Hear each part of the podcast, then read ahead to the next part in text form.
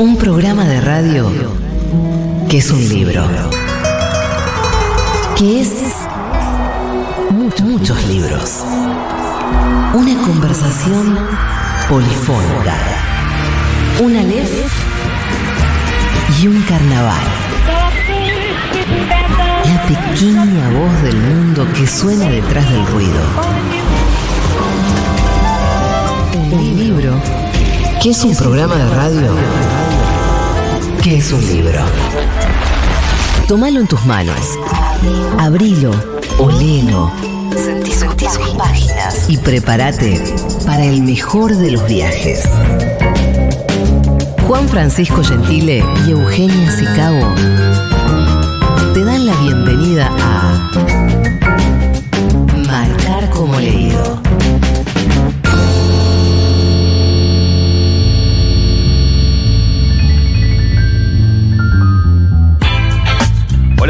bienvenidas, bienvenidos, bienvenidos a una nueva emisión de Marcar como leído, el programa especialmente dedicado al universo de los libros, como cada martes a partir de las 20 horas y a lo largo de una horita te vamos a estar haciendo compañía, proponiéndote un pequeño viajecito para mm, zafar un ratito, aunque sea, de lo que nos circunda, lo que nos preocupa, lo que nos abruma muchas veces y también nos apasiona, porque muchas veces lo que nos abruma es al mismo tiempo lo que nos apasiona. En este caso nos ocupamos de los libros de la literatura y como cada semana tengo el placer, el orgullo de acompañar a mi compañera Eugenia Sicabo. Hola Euge, ¿cómo estás? ¿Cómo estás, Juan? Muy bien. Bien, muy bien, yo también. Em, Me crucé con un chico que me gusta. Bueno, eso siempre. En el pasillo de Futuro. Siempre es bueno eso. Claro. Em, te lo cruzás seguido, además, ¿o no? Lo cruzó seguido, sí, es verdad. A la Estuvo- mañana, el, camino al el pasillo, camino al baño. Sí. Estuvo ahí con los compañeros de Después de la tormenta. Y yo quiero que un día lo sentemos acá y conversemos sobre libros. Va a venir el señor Fernán Mirás. Sé que claro. es también un, un lector. eh, bueno, me imagino que su act- labor actoral y ahora como director lo- le complica los momentos y los tiempos para No, leer, pero, pero, lee un sé, montón, que lee, ¿eh? sé que Eh, lee. Como guionista lee un montón. Y tiene mucho de mm, pintura y de teatro. Bueno. Dos secciones que en mi biblioteca no existen, así que son como mi fascinación en la suya. Anotame en la parrilla entonces de la, la producción de este programa. Dani Morán. eh, especial. anote, ahí va. Especial con Fernán Mirás vamos a hacer seguramente. Muy bien, hoy tenemos algo así como el episodio 2 em, de un tema que creo que es de los favoritos nuestros, eh, de la audiencia, de los fans de este programa y de la literatura y de los libros, que es las bibliotecas, formas de ordenar, formas de desordenar, eh, historias vinculadas a ese espacio tan especial de las casas de cada uno de nosotros.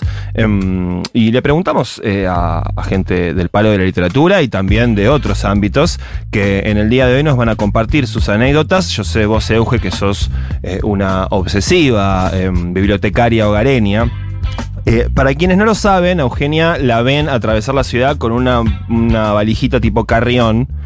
Pero Fluo. no se está yendo de Amarillo viaje. fluo. Sí. A veces sí, pero habitualmente cuando la ven subirse un taxi, tomar un subte con esa valija es porque va llevando libros de un lado para el otro.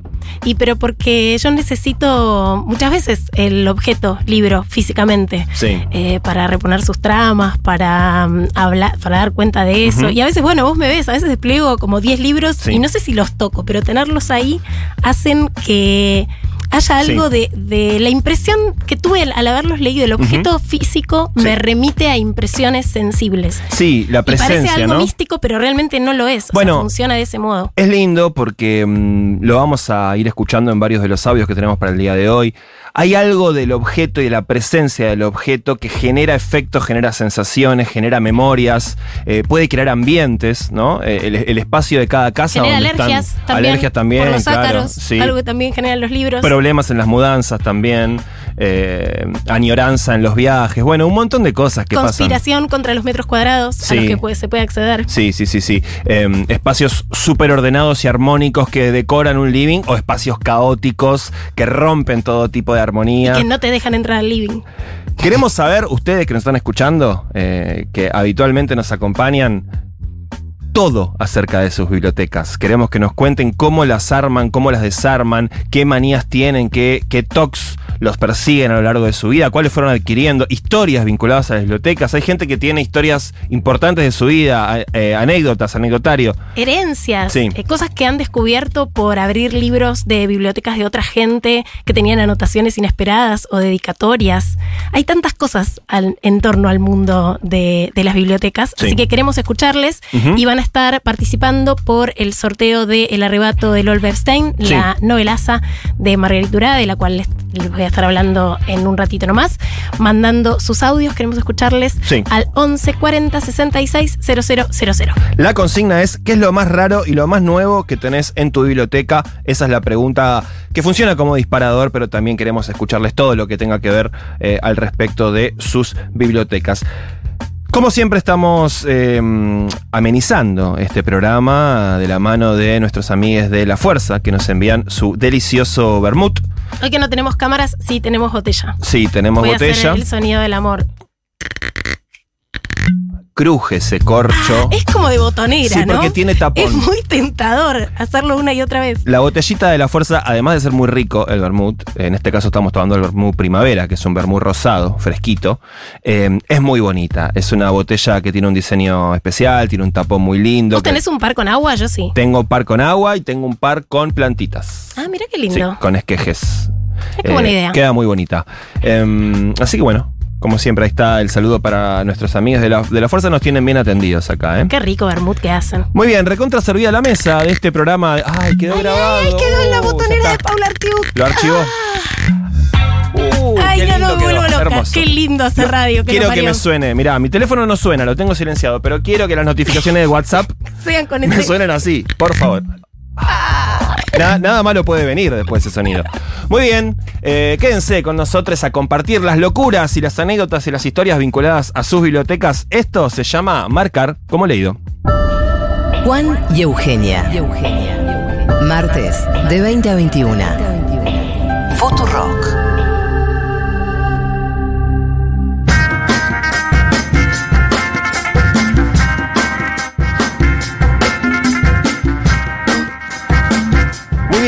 Especial bibliotecas en Marcar como leído. Yo te quiero contar, eh, querida Eugenia, que desde la última vez que me mudé, procrastiné el orden de mi biblioteca. Dije, bueno, esto lo voy a ir ordenando tal cual salga de las cajas. Ay, no, no. Ya me empiezo a sentir mal. Me Lo baja voy a la ir presión. colocando en los estantes de una manera absolutamente aleatoria, anárquica. Anárquica. Y la semana que viene, cuando esta casa ya esté más acomodada, cuando ya me sienta un poquito más a gusto en mi nuevo departamento, la voy a ordenar. La semana que viene nunca llegó. No llegó jamás. Necesito ir a esa casa. ¿Podemos incluso dejar testimonio? Yo te invito cuando Euge le quieras. ordena la biblioteca a Juan. Sí, yo te invito cuando quieras, pero no sé si voy a dejar que intervengas de esa manera en mi biblioteca. Ah, Chan, ¿por qué? Porque me gusta que esté así caótica y ¿Pero cómo desordenada. encontrás un libro, Juan? Lo busco. Mucho tiempo lo buscas. Bueno, tampoco es que tengo la biblioteca del Congreso de la Nación en mi casa. Digo, tarda un ratito. Pero ¿sabés qué pasa? Cuando voy a buscar ese libro, generalmente no lo encuentro, pero encuentro otros. Bueno, está bien, la biblioteca como caos eh, virtuoso. Sí, de alguna manera sí. Está bien, me gusta, me gusta como, porque yo como mi biblioteca no está ordenada alfabéticamente, sino Sí. que está ordenada por países y a veces hay criterios arbitrarios al interior de esos países, porque por ejemplo terror eh, está todo junto, no importa de qué países, y durante mucho tiempo tuve un estante con mis libros preferidos, que ahora ya no existe más, porque me generaba un conflicto grande a, a partir de que fue sumándose cosas preferidas a mi biblioteca. Pero ¿por qué conflicto? Para. Y porque era un estante en donde estaban Justin de mm, Sade, eh, el cuarteto de Alejandría de Lawrence Darrell, toda la generación Beat, Lolita de Nabokov, eh, mm, Patricia Sí. de Oscar Wilde. Bien que fueron mis preferidos, no sé, hasta mis 25 años. Y cuando fueron sumándose preferidos, o sea, eh, Se pasó de mambo la cantidad de libros para ese estante, decís. para ese estante, exactamente. Y, pa- y pasó a ser difícil después encontrar, porque había un preferido de un autor que no era toda su obra preferida. Entonces el resto de la obra del autor estaba en otro lado. Bueno, durante Sí. un tiempo funcionó. Eh, pero yo también tengo que ver bastante mis libros para encontrarlos, solo que en grandes categorías. Bien, bien. Y eso de verlos y no encontrar está bueno porque te hace recordar lo que tenés. Sí. Entonces ahí hay como que, que Sí, la, la presencia de esos otros libros te hacen recorridos lectores más aleatorios, que de otro modo, si lo tuvieras eh, ordenado alfabéticamente, eso no sucede. ¿Querés escuchar, querés saber qué piensa Selva Almada, uno de los grandes nombres de la narrativa contemporánea argentina? Quiero saber todo porque además conozco, conozco su vieja biblioteca. Sé que se mudó. Quiero saberlo todo. Lo primero que le preguntamos es qué tamaño físico tiene tu biblioteca, y esto nos decía. Estuve eh, varios años sin biblioteca, tres años más o menos. Hicimos una remodelación grande en la casa, que empezó justo unos meses antes de la pandemia, así que después se, se, se demoró, se suspendió, hubo montones de contratiempos por los cuales eh, recién hace muy poco recuperé la biblioteca. Antes tenía, mi biblioteca eran módulos que iba comprando y, y si ahora tengo un, mueble, o sea, una biblioteca mueble, eh, que ocupa toda una pared de, no sé, más o menos tres metros será de largo hasta el techo. Eh, pero los libros, eh, o sea, esto lo instalé hace poco, los libros los traje hace poco y lo que hice fue sacarlos de las cajas y ponerlos en los estantes sin ordenarlos. Eh, tengo pendiente y, me da mucha pereza, la verdad, hacer ese trabajo, pero está pendiente vo- volver a or- ordenarla, organizarla. Bueno, una de las mías, Selva Almada. Me, me siento absolutamente hermanado. Sí, con pero ella. esto va a ser por un breve tiempo. Bueno, breve, vamos a ver cuán breve es. Ella es eh, discípula de la Iseca, que Sí. era un escritor y tallerista que tenía toda su biblioteca forrada Sí. de, de blanco para que nadie pudiera llevarse libros ni, ni pedirle prestados libros. O sea, tenía todo un criterio de códigos que él solo conocía, Sí. pero vos entrabas a la casa y solo veías lomos blancos. Entonces, eh, vos decís que como discípula de Lai es una obsesiva del orden de, de los libros en su casa. Debería serlo en principio. No Mamó lo- esa escuela. No lo aseveraría, pero estoy casi segura de que Selva Almada no va a dejar eh, desordenada su biblioteca. A ver qué nos contestaba cuando le preguntábamos eso. Antes la tenía ordenada por em, literatura en castellano, o sea, li- li- literatura latinoamericana, la lit- literatura argentina eh, y traducciones. Y, y aparte tenía algo de teatro y aparte tenía la poesía. Eh, Cómics, eh, novela gráfica y todo eso también en otra aparte. Ahora la idea es ordenarla es por orden alfabético y punto.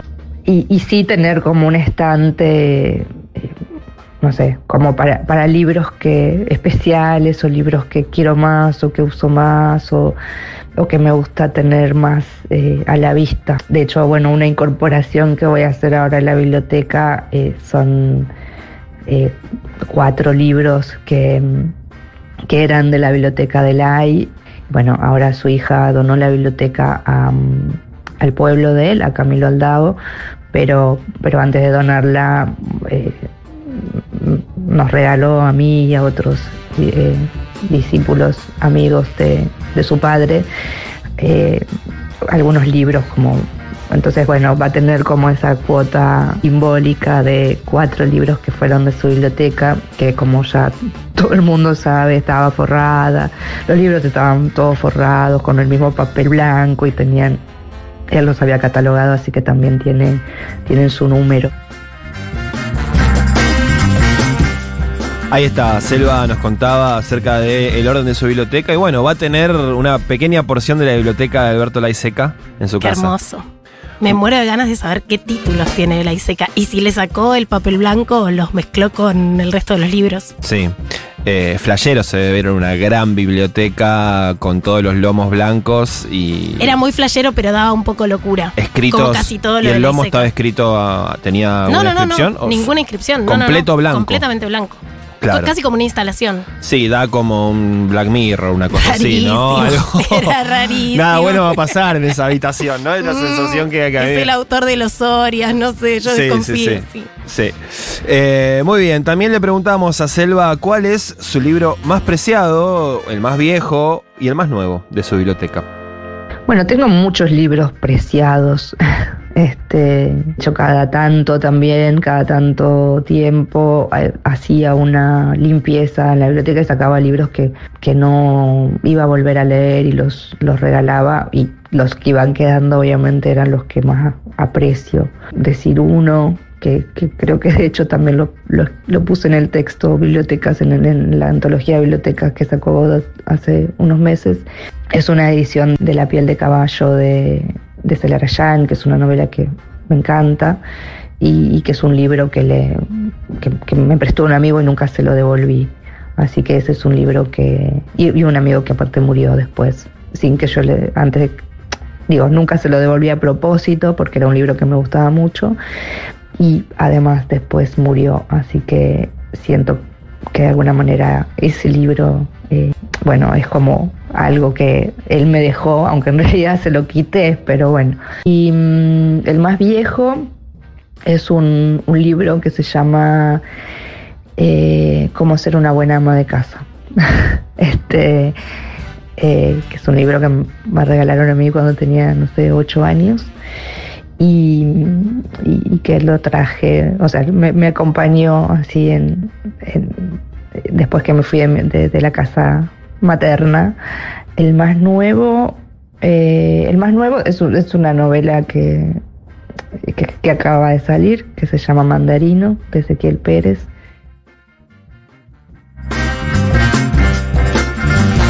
Qué lindo eso que contaba Selva em, respecto de que tenían libros de un amigo que ya no está.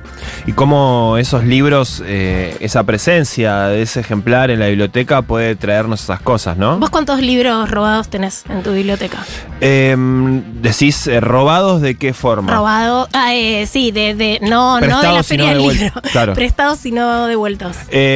No tantos, ¿eh? No tantos, pero ponele que serán unos 10. Ah, bueno, ok, porque yo tengo re pocos ahora. Al principio parecían un montón, pero no deben ser más de 25. No, no, yo soy, soy medio talibán de eso, ¿no? no me, me genera cierta culpa quedarme con libros cuando lo veo, ¿viste? Paso ahí por el living, lo veo apoyado. Por ejemplo, tengo mm, una amiga, Cecilia, a quien le mando un beso porque nos escucha habitualmente, me prestó dos libros de Martín Cohen que yo no tenía. Em, cuando, para cuando hicimos el programa, la entrevista con Martín. Y todavía no la volví a ver a Cecilia y todavía no, se- no le devolví esos libros. Los tengo ahí apoyaditos. Pero a ella, ¿cuánto le gusta Martín Cohen? No, bastante. ¿Y vos cuánto anotaste estos libros?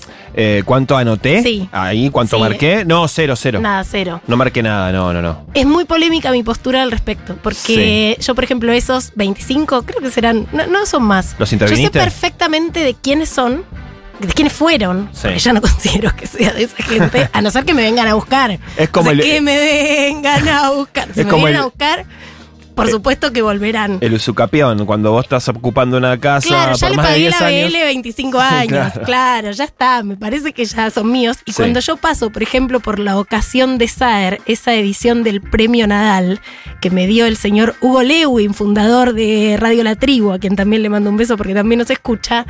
Yo me acuerdo de Hugo Lewin y le sonrío ese libro de otra manera. Si Sí. yo no tuviera un libro suyo, no sé si me acordaría de él tan seguido. Em, Es una manera de que recuerde a gente querida. sí, Hugo se habrá acordado más de una vez eh, cuando quiso ir a buscar ese libro. Me lo pidió un par de veces. No sé si con la Solo misma, un par, y con la misma más de 10 alegría. años. Se acordó de otra manera probablemente. Te mando un saludito. Muy bien, y por último le preguntamos a Selva también un tema que a mí me, me interesa, la biblioteca como espacio, como zona en las casas de las personas. Bueno, a ver qué nos contaba Selva Almada de esto. Me di cuenta también en, esos años sin biblioteca que tampoco la necesitaba.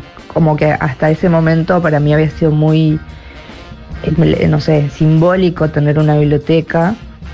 Eh, y cuando no la tuve, o sea, cuando estaba encerrada en cajas en un depósito, eh, todo ese tiempo también me di cuenta que no, no sé, que ideas que yo tenía antes, tipo una casa sin biblioteca es como una casa que no tiene alma, eh, no, ya no lo pensaba igual. Y también empecé a pensar que tener una biblioteca es un problemón a futuro, es como un problemón para, para quienes nos sobrevivan.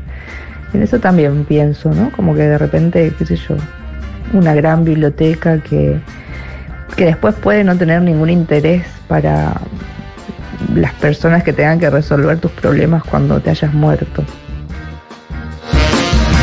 A mí me llega a pasar lo de Selva Almada, estar tres años sin biblioteca y la angustia en la que me puedo sumir.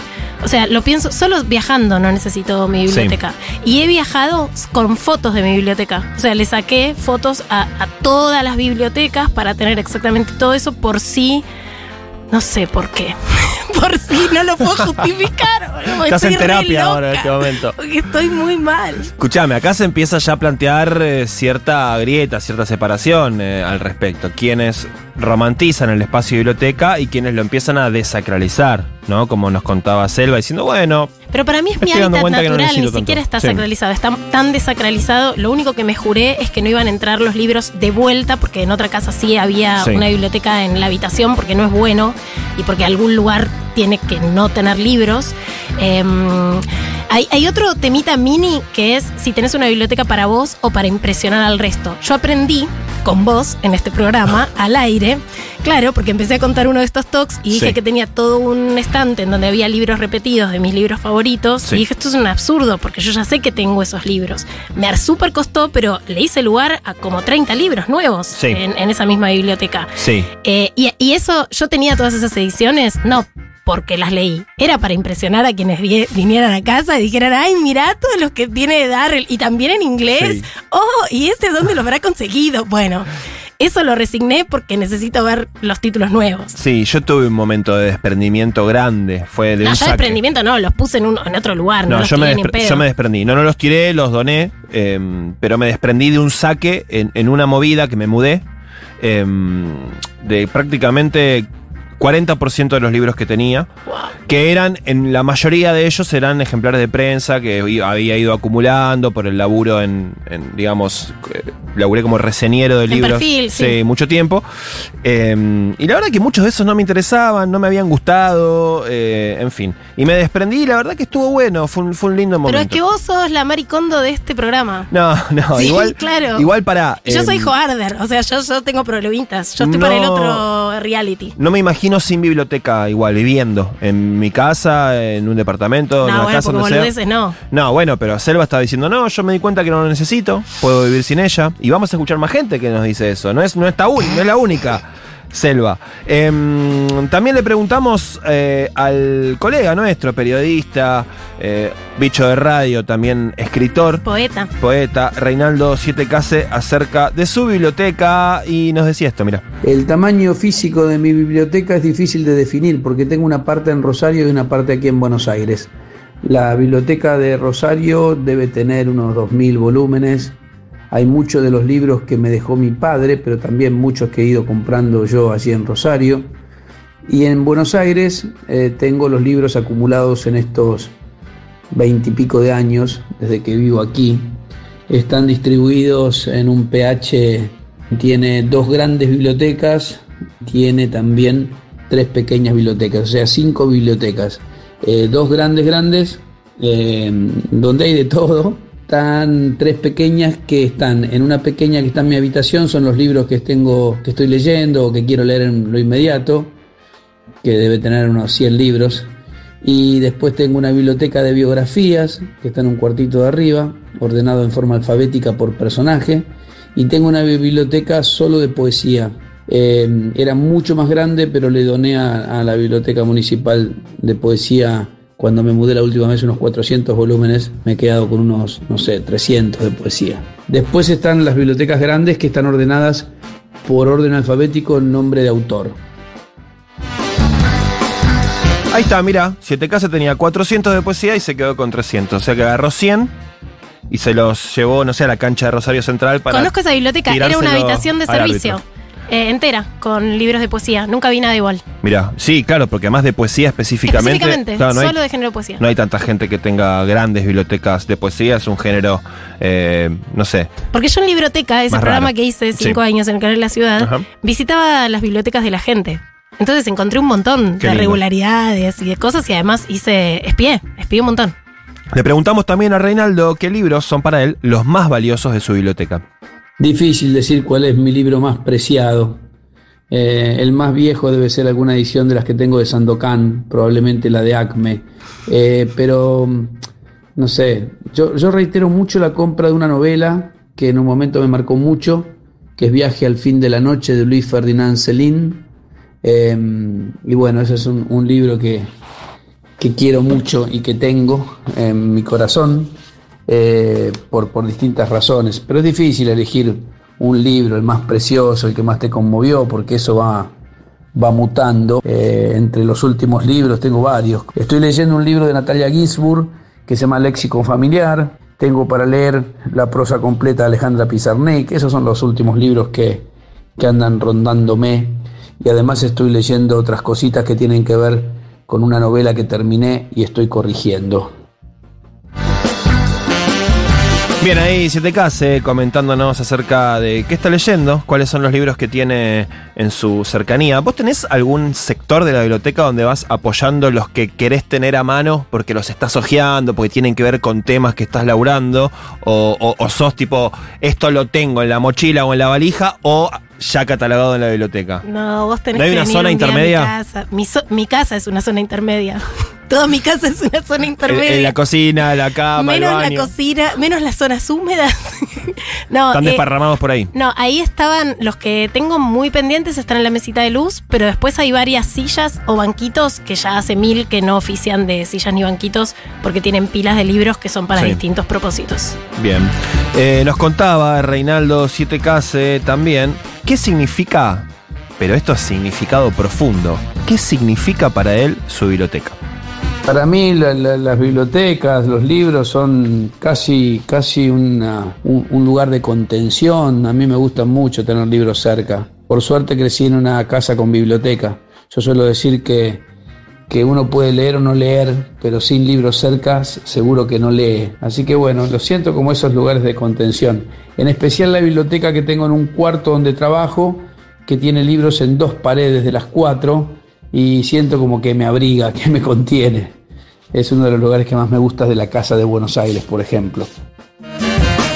A propósito de sentirse abrigado por los libros, yo hice la siguiente sí. Puse un espejo horizontal frente al escritorio donde trabajo para ver en el espejo la biblioteca que tengo detrás. Bueno. Yo no sé, Eugenia, cada vez que hablamos del tema de los libros y las bibliotecas, ya abrimos como un portal en el cual yo siento que ya deja de ser joda por momentos. Yo no sé si hay que ayudarte, hay que pedir como algún tipo de mano ya más, más médica al respecto. Estoy tentada. Porque es real, o sea, sí, cada vez que hablo de este tema al aire me parece que sí, que tengo problemitas. bueno, pero lindo te lo tomes así, con, humor. Em, bien, por último nos cuenta Reinaldo si te case, y yo quiero que esto envalentone a la audiencia a marcar como leído, que al 1140 66 000 nos tiene que mandar sus audios al respecto de sus bibliotecas, anécdotas vinculadas a sus bibliotecas. Nos contaba una Reinaldo case que involucra a sus hijos, a ver con mis hijos, tengo dos hijos, ahora los dos están en Europa, y mm, el más chico lo entusiasmé para que me ayude a, ordenar la, biblioteca de Rosario, de hecho lo hizo, le iba pagando por estante, y mientras tanto le, le íbamos poniendo un sello que decía Biblioteca 7K, y íbamos ordenando los libros así. De hecho logró la proeza de que esté esa biblioteca ordenada alfabéticamente y además volcada a un Excel, ¿no? Esa biblioteca, le dábamos un pasaporte a los libros con el sello, por si se iban para algún lado o si alguien se los robaba que supiera que se estaba llevando un libro de, de esa colección familiar. Bueno, te mando un beso grande. Muchas gracias, Reinaldo Sietecase, por compartir tus locuritas. Él le pone un sellito, tiene un ex libris, sí, A propósito de haberlo visto con su ex libris, yo me hice un dos ex libris, me hice. Pero, o sea, es que no me termino de convencer porque el ex libris hay que. Es un sello que dice ex libris y tu nombre, con algún motivo que hayas elegido. Pero si lo matas eh, directo en la página, queda, se ve del otro lado y podés manchar las otras hojas. Entonces, en realidad, lo que tenés que hacer es en una hoja blanca poner el sello ahí y pegarlo en la primera página del libro. Mira. Y bueno, es un laburón. Todavía no, no está resuelto.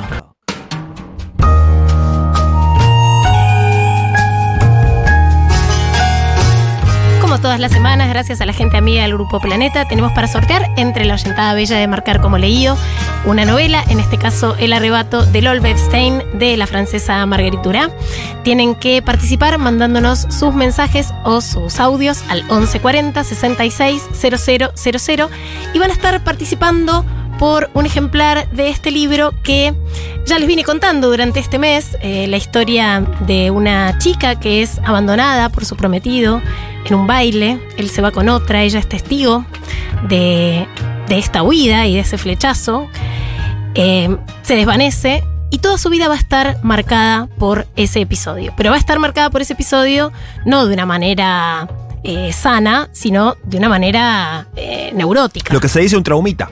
Ah, que le quedó alto trauma. Claro. El alto trauma de Lol Bebstein se podría llamar claramente la novela de Marguerite Duras, que mm, para quienes no estén familiarizados con su obra, tiene una obra inmensa, es súper conocida su novela El Amante, que fue premio Goncourt, eh, El Amante de la China del Norte, tiene una novela experimental de la cual yo soy ultra fan, que espero que consigan, además del arrebato del, Lol Bebstein, que se llama El pelo eh, azul, no, ojos azules, el pelo negro, así, con esa sintaxis porque hay algo que tiene la prosa de Marguerite que es un juego con una sintaxis diferente, hace del lenguaje un territorio para la experimentación a veces, para la reiteración, eh, y te sitúa en una manera de transmitir emociones a partir de esa forma de contar que difícilmente encuentres en otra parte. Es una pluma muy reconocible. Hmm. Una vez que uno entra en, el universo de Marguerite además de tener eh, una sensibilidad hot muy particular y muy fina al mismo tiempo, creo que narra como nadie las escenas sexuales,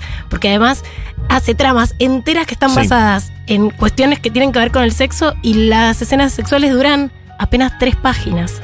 Y el resto es voz y completa. Sí, lo cual es difícil, ¿no? Gran desafío para los escritores eh, narrar el sexo y que eso quede bien.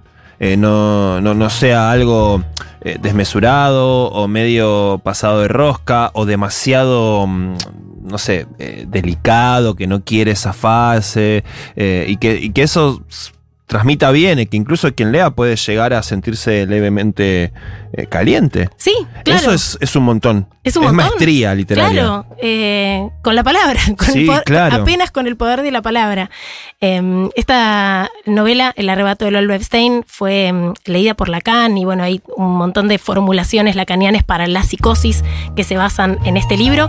Así que participen, que pueden ser, que pueden ser suyos. Es el último ejemplar, ya el mes que viene cambiamos de novela, así que... Última oportunidad. Última oportunidad, last, last minute chance es eh, al 11 40 66 00 Los libros te llaman. A priori inofensivos. Pero a mitad de camino te cachetean y te transforman para siempre. Marcar como leído. Los riesgos de abrirnos la cabeza.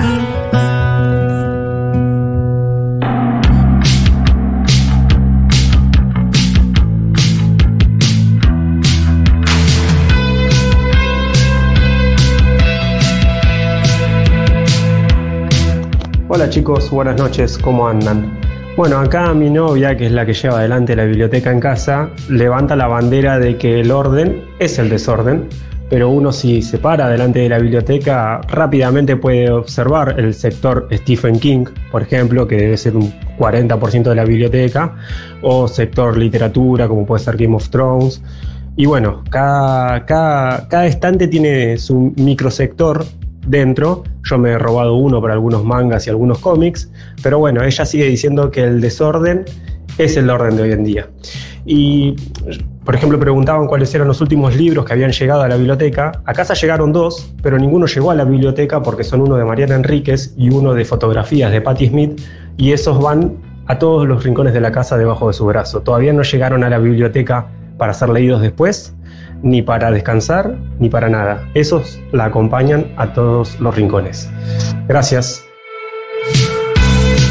Hola Eugenia y Juan. Em, bueno, no sé lo más raro, pero lo más nuevo lo fui a buscar hoy. Me gané un libro en un sorteo el libro Los Inquietos de Lynn Ullman y resulta que hace tres días me lo traje de mi, de mi librería de cabecera y ayer me entero que participando de un sorteo por Instagram me lo había ganado. Y bueno, por suerte como todavía ni siquiera lo había abierto, ni le había puesto ex libris ni nada, eh, mis libreros queridos me, me, lo van a cambiar por otro y me fui a buscar este bello libro a la librería Atlántica.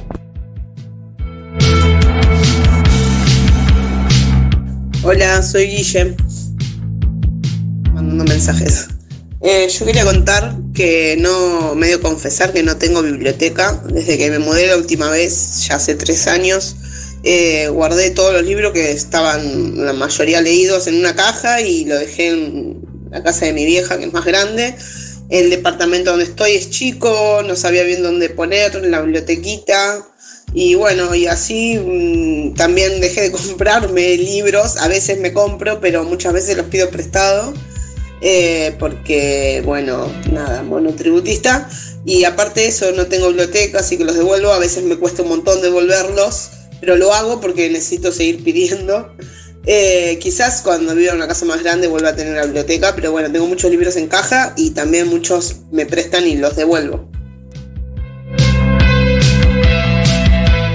¿Qué tal marcar como leído? Lo más novito que tengo en mi biblioteca es el último libro de Juancito Grabois, Los Peores. Lo más viejo, lo más añejo que se me ocurre ahora, no tiene muchos años, alrededor de 80, es un libro que rescató mi abuelo de la imprenta de la Nación, es el libro negro de la Segunda Tiranía. Lo había impreso y editado la lamentable Revolución Libertadora del 55. Y con respecto a los tips o las rarezas, hay algo que me juré. Mientras tenga un libro sin leer en mi biblioteca, no me voy a morir. Eso me lo prometí a mí mismo. Así que siempre tengo alguno en blanco para esquivarle a la muerte. Muchas gracias a la audiencia de Marcar como Leído que nos manda sus audios. Hay un montonazo ahí para escuchar todavía, no damos abasto. Y Estos además estamos algunos. sonriendo a cada Sí. audio. Hay gente que tiene el 40% de la biblioteca de un autor, como Sí, Stephen King. Stephen Hay gente que tiene como yo ex libris y No. le pone su nombrecito. No sos la única a loca. Los libros, Ahí va, claro. ahí va. Pará, y hay alguien que confiesa casi como. Le afanó a la nación Sí. un libro gorila. Sí, hermoso, hermoso. Ese audio me encanta. Yo le estoy haciendo una señal a la escribanía de marcar como leído que Hay tengo tongo, me cierto parece que hay tongo, hay favoritismo por ese audio. eh. Eh, y ya que alguien mencionó a Mariana Enríquez, les contamos que quienes no escucharon la entrevista que hicimos la semana pasada eh, ya está en el canal de YouTube de Futurock. Se grabó, estamos todos eh, muy, eh, muy audiovisuales. Sí, yo me olvidé de maquillarme porque radio, pero bueno, para la próxima. Dale, dale. La próxima te maquillo si querés, no sé. La próxima, bueno. Eh, lo hacemos. Pero está ahí, está muy linda la entrevista, Muy la conversación bueno, que, hicimos, que hicimos con Mariana. Un placer siempre conversar con la Enríquez. Bien, em, tenemos más amigues de este programa que les hemos preguntado acerca de sus bibliotecas. En este caso se trata de Dolores Reyes, también escritora, narradora, autora de Cometierra, De miserias, de miserias. Hemos charlado con ella. Una increíble entrevista también que pueden encontrar en Spotify. Eh, buscan marcar como leído y van a buscar ahí. Están cargadas eh, todos los, los episodios de, de este programa. ¿Qué nos decía Dolores Reyes acerca de su biblioteca? Empezamos así, mira. Muy poquito me compré una biblioteca que mide, ponerle de para para, debe medir unos 3 metros y medio. No, 3 metros de largo y de alto, no sé, 2 metros y medio. Que me hace absolutamente feliz. Y en esta biblioteca fui acomodando todos los libros por orden alfabético, para encontrarlos más fácil. Bueno, el libro más viejo es la primera edición de Cicatrices de Saber, que lo tengo así, medio colección absoluta. El más nuevo me lo acabo de comprar hace muy poquito, que es Mandarino de Ezequiel Pérez. Y el más preciado, bueno, la verdad, la primera edición de Cometierra que me cambió totalmente la vida.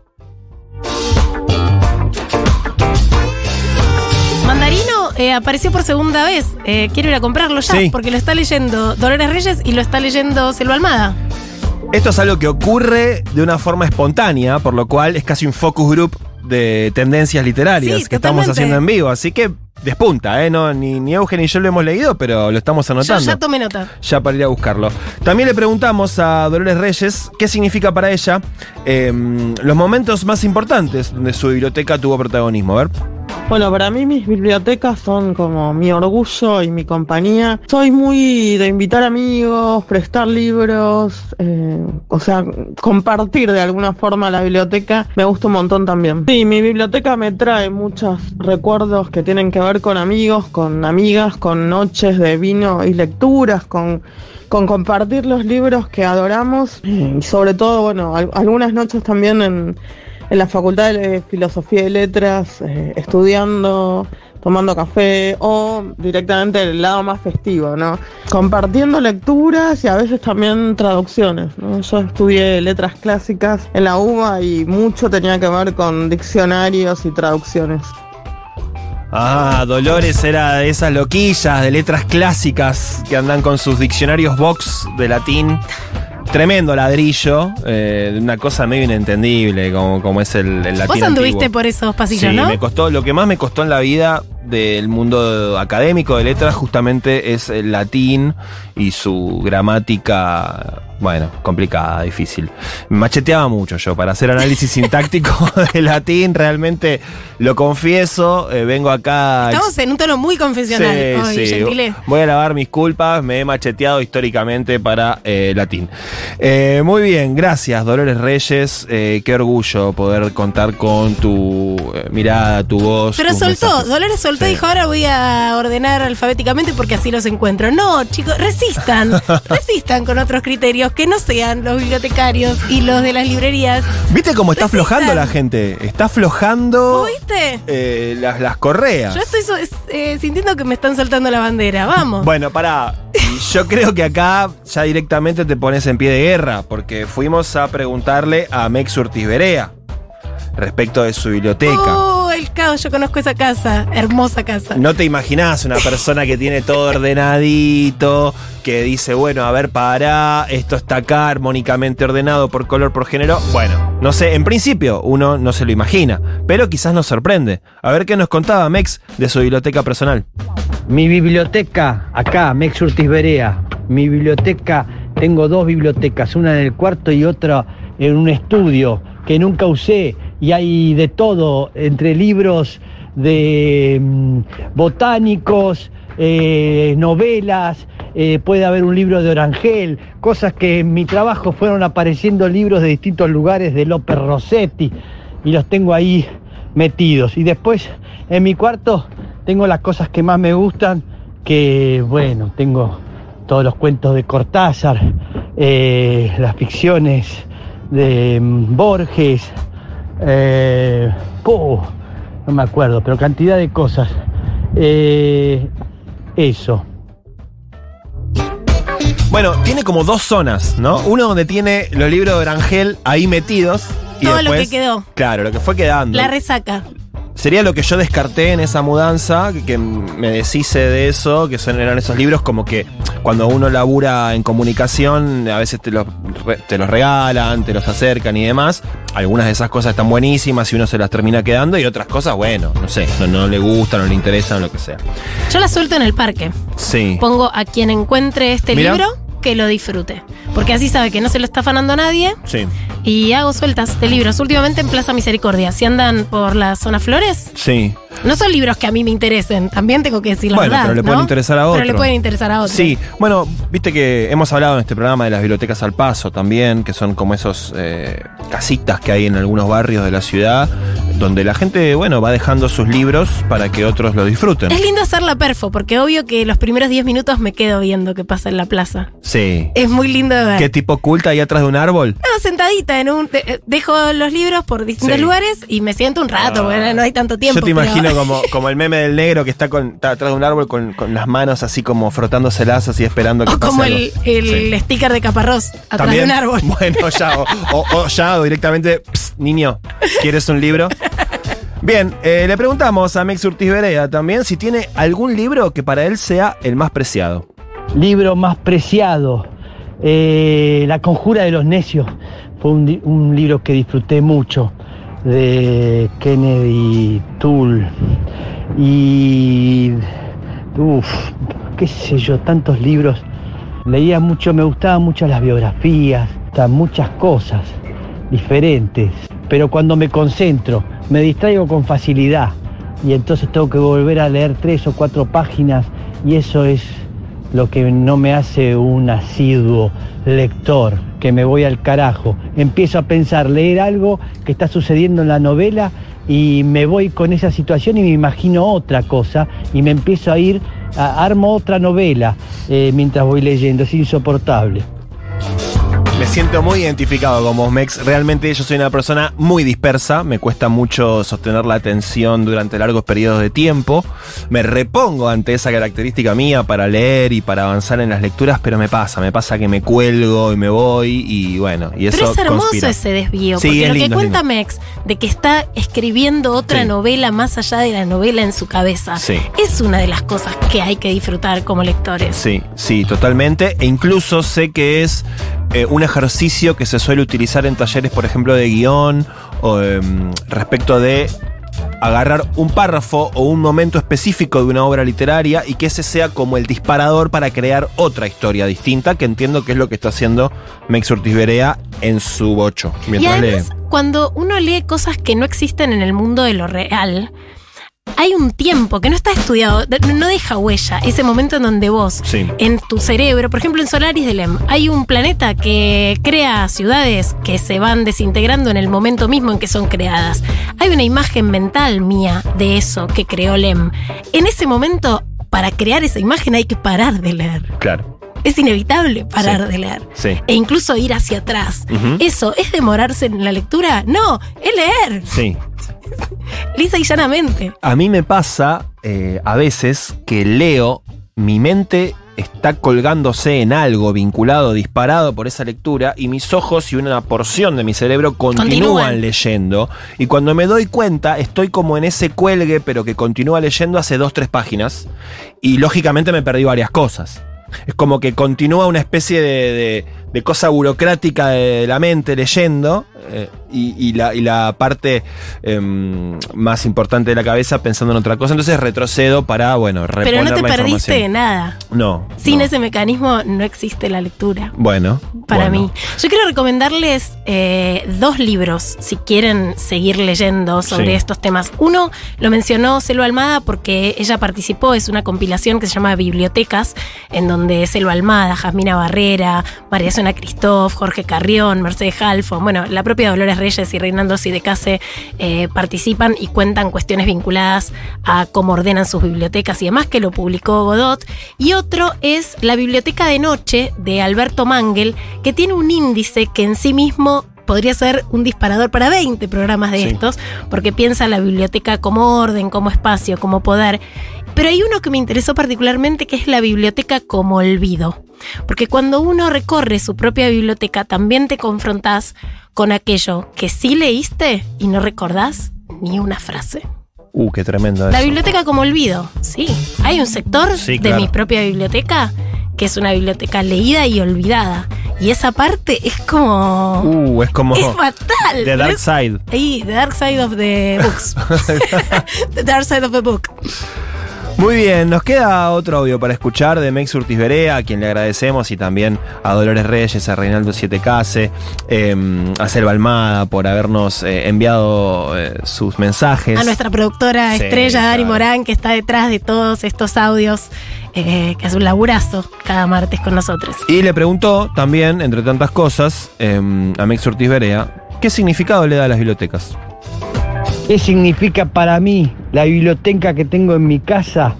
Y es un lugar donde además de libros se sostienen otras cosas que al paso voy suponiendo, como botellas de vino, algún que otra foto, eh, un juguete de Lila, mi nieta, y así. Eso significa un apoyador de cosas que además tiene libros. No sé, yo creo que ya las bibliotecas son para nostálgicos. Es raro, siempre significó algo muy importante en el hogar de alguien, daba que mostraba que esa persona tenía conocimiento, que era culta, siempre se veía a los periodistas, a, a las personas del saber con una biblioteca en el fondo. Es eso, es una cuestión de respeto. Y llegar y ponerte a leer y, dar, y descubrir un poco cómo es esa persona que fuiste a la casa y, y empezás a leer los libros y, y descubrir qué le gusta a partir de lo que le gusta, cómo es. Y bueno, esas cosas. Pero siento como, como el long play, como tengo unas cajas llenas de CD que no entiendo qué es eso. Las miro y no entiendo para qué es. Este, no sé, el libro va a ser eterno, desde luego. Así que bueno, besos, gracias.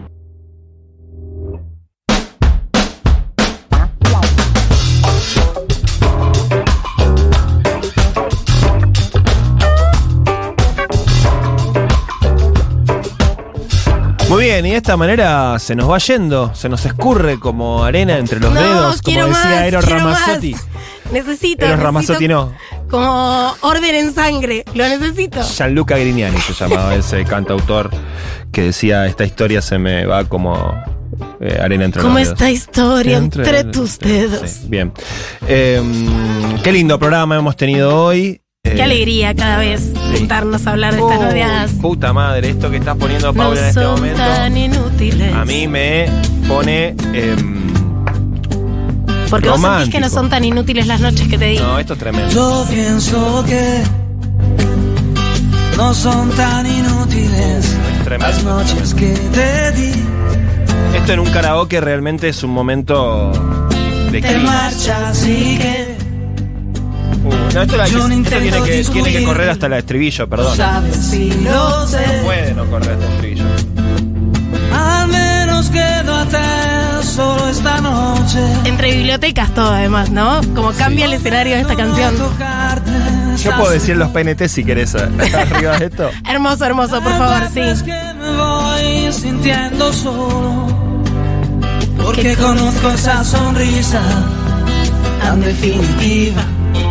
Hay una versión, hay una versión cumbiera de esto que, que re- realmente. Uh. Cumbia santafesina además que tiene un nivel de pasión. Tiene un grado de, de Hay una como profundidad sonora. El río Paraná eh, huele prácticamente en esa Huele a corriente. surubí. Hue- Huele a, a boga y dorado con fritas en el puerto Sánchez de Paraná.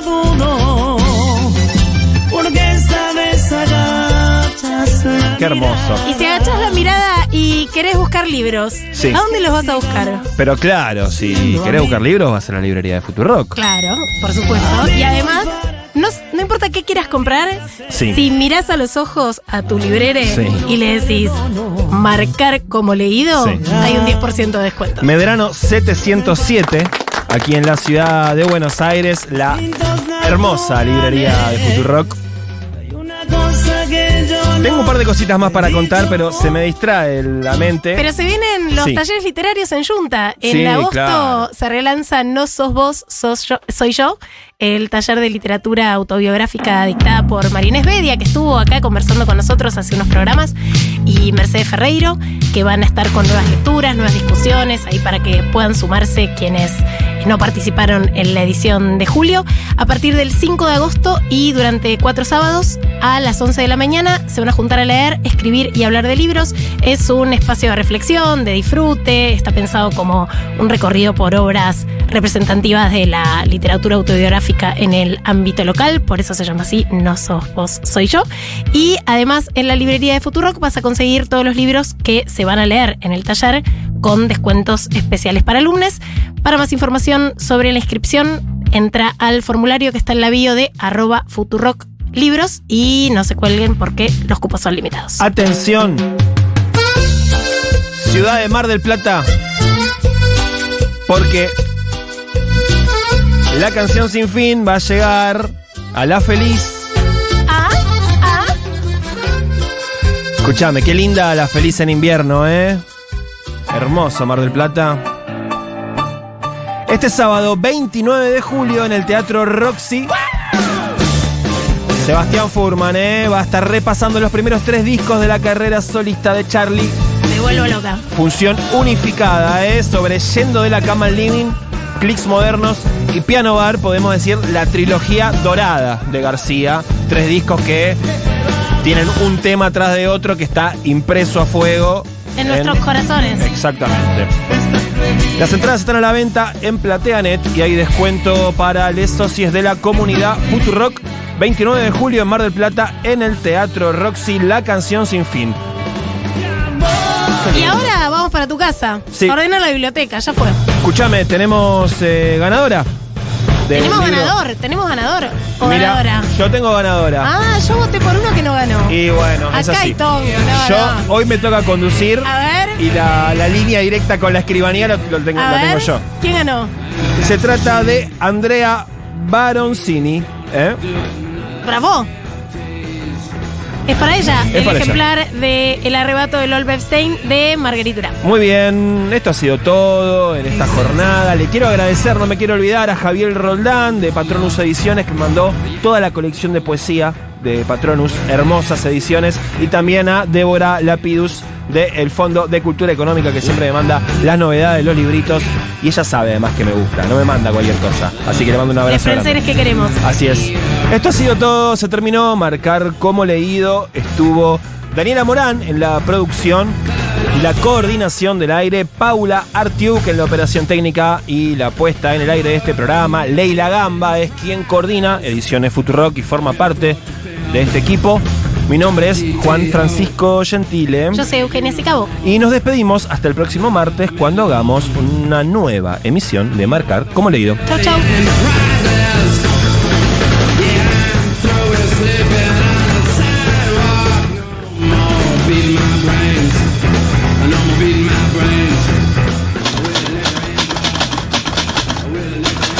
Programa de Marcar como leído se terminó de imprimir en los estudios de Futurock en julio de 2023 en letra Dyslexifont, diseñada para personas con dislexia por el tipógrafo holandés Christian Boer. Marcar como